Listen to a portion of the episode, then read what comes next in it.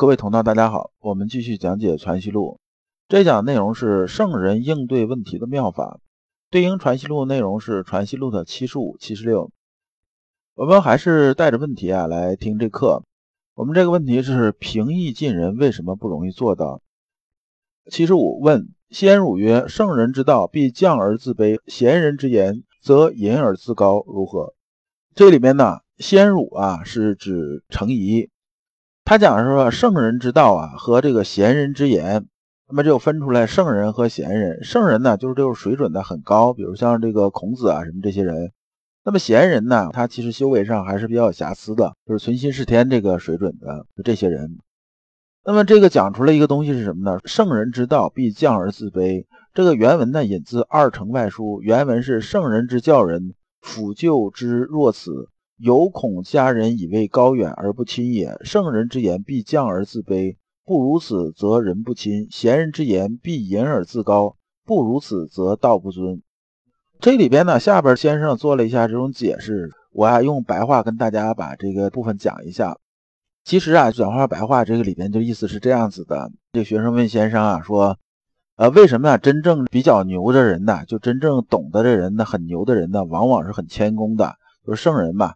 必降而自卑，他是很谦恭、很平易近人的。反而这些啊闲人这水平啊不是很高，这种人的，一瓶子没有完全装满，半瓶子还多一点这种人呢，往往是漫天吹牛的，就是上来之后就把自己往高了推，推完之后得让你啊抬头仰视着看他，然后呢他才有感觉。那为什么会这样子呢？就说什么呢？这水平不到人就喜欢装嘛，就用现在流行词儿讲，他比较喜欢装。那为什么会这样子呢？先生回答说啊，不然如此却乃伪也。这个伪啊，你就理解成装的意思。这一段你基本就看懂了。呃，如果你光是理解成伪装，可能你就看不大懂。那么圣人这种水准呢，到什么程度呢？圣人呢，他的水准已经到出神入化这种水准了，到大象无形这种水准。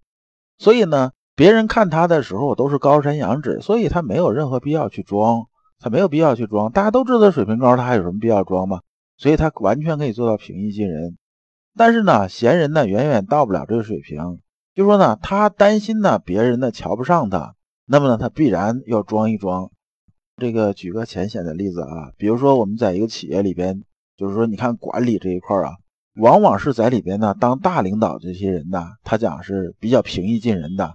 他下来之后啊，跟具体工人呢和底层这帮人的讲话都是非常客气、非常有礼貌的。但是呢，他很有可能关门开会的时候骂这帮干部啊，是骂的狗血淋头的，是这样子，肯定不客气。那就是因为什么呢？他那个位置是足够高的，所以他没有必要啊。就是说，他怎么出来啊？这些下边的人一看说：“哎呀，这是老板，这是总经理。”怎么看着他的时候啊，都心里头先入为主就有个尊重，就没有任何不尊重这意思，就是先入为主这种态势就已经是仰视这种态度了。那么他就没有必要在这时候需要再去靠装啊来提高自己这种威信。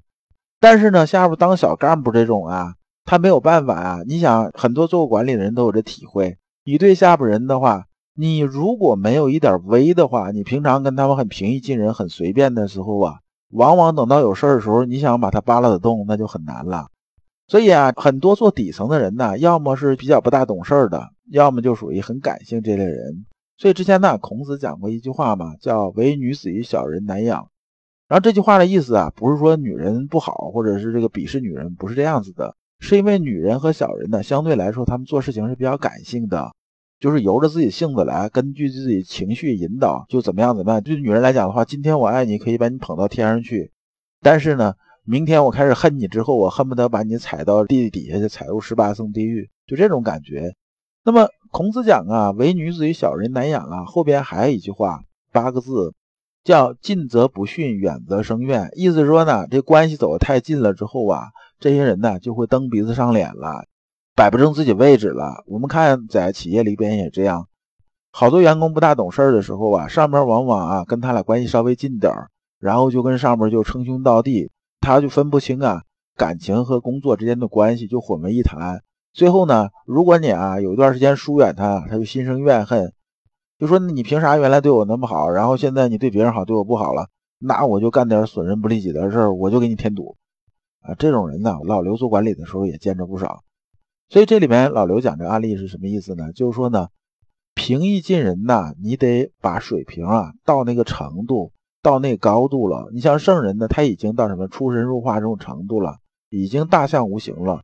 他必降而自卑啊，就他就是把这身子放到再低下，哪怕他趴到地上讲，别人也不会认为他位置真那么低，大家还是对他仰视的。但是呢，你水准如果没那么高的话，你也想是平易近人，往往这些事情啊，你想达到的目的，你很难能达到。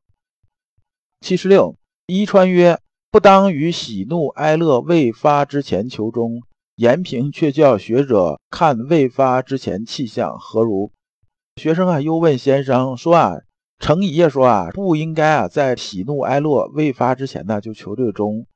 但是呢，这个李彤啊，延平就是李彤。李彤是谁呢？是朱熹的老师，就朱熹在他门下求过学。